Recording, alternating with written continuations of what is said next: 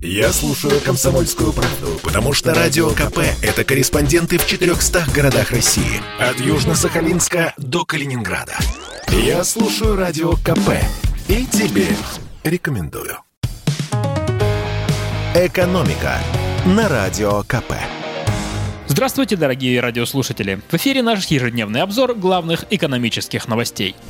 Друзья, дефолта не будет, все расходимся. Это я про Роснано. В общем, кто бы сомневался. Все случилось ровно так, как и должно было. Не прошло и нескольких дней после заявления Роснано о проблемах с оплатой долга, как на арену вышло правительство с дозой успокоительного для рынка.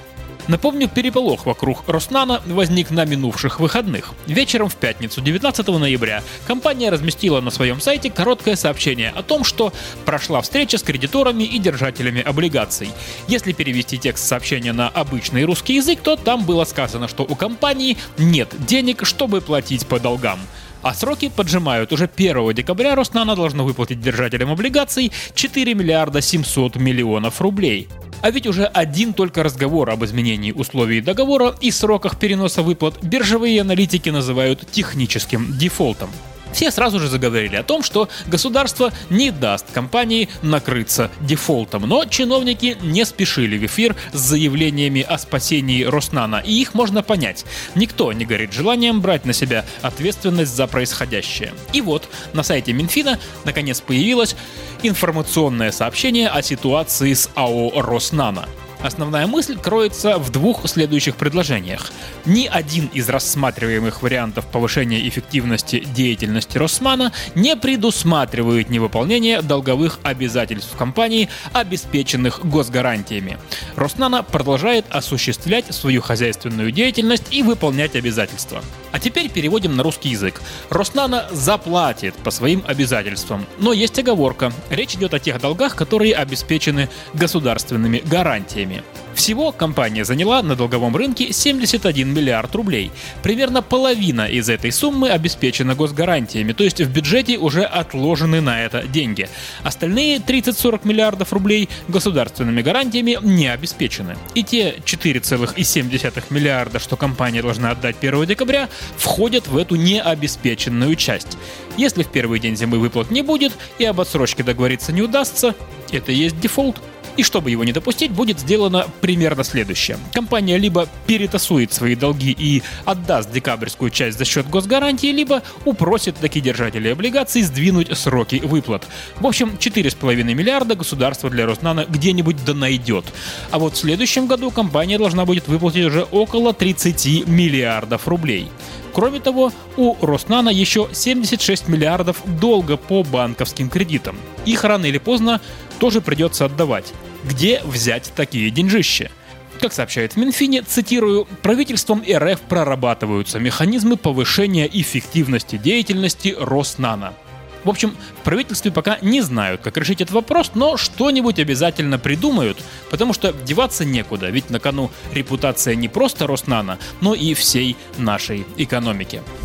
А теперь давайте перенесемся за океан и попытаемся ответить на вопрос, удастся ли американцам обрушить цены на нефть американцы решили откупорить нефтяную кубышку и вывести на рынок 50 миллионов баррелей нефти. Также Белый дом сообщил, что свои нефтяные резервы распечатают Китай, Индия, Япония, Южная Корея и Великобритания.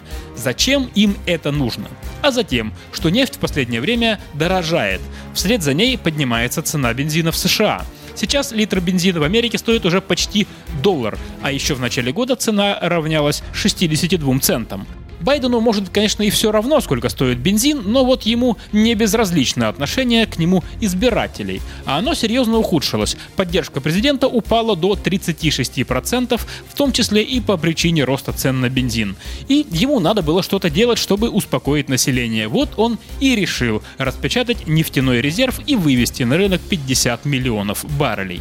Как объяснил мне член Комитета по энергетической стратегии и развитию ТЭК Торгово-промышленной палаты России Рустам Танкаев, одним махом 50 миллионов баррелей из резервов не вывести. По его словам, американцы в состоянии вывести на рынок чуть меньше миллиона баррелей в день, так что этот процесс затянется примерно на 2 месяца. Что касается Китая, Японии и прочих примкнувших к США стран, то у них тот же интерес – снизить цены на топливо, но их запасы меньше. По оценкам эксперта, они вместе с американцами смогут вывести из резервов максимум 70 миллионов баррелей.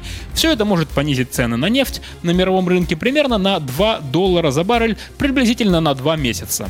Потом все они начнут снова закачивать нефть в свои резервы, и цены опять вырастут. В общем, немного снизить стоимость нефти американцам удастся, но существенно повлиять на цены они не смогут. И для нас это хорошо, ведь от цены на нефть во многом зависит курс нашей валюты. Рубль в последнее время и так сильно просел, и серьезное снижение цен на нефть могло еще сильнее подкосить российскую валюту. Экономика на радио КП. Это спорт не прикрытый и не скучный. Спорт, в котором есть жизнь. Спорт, который говорит с тобой как друг. Разный, всесторонний, всеобъемлющий. Новый портал о спорте – sportkp.ru О спорте, как о жизни –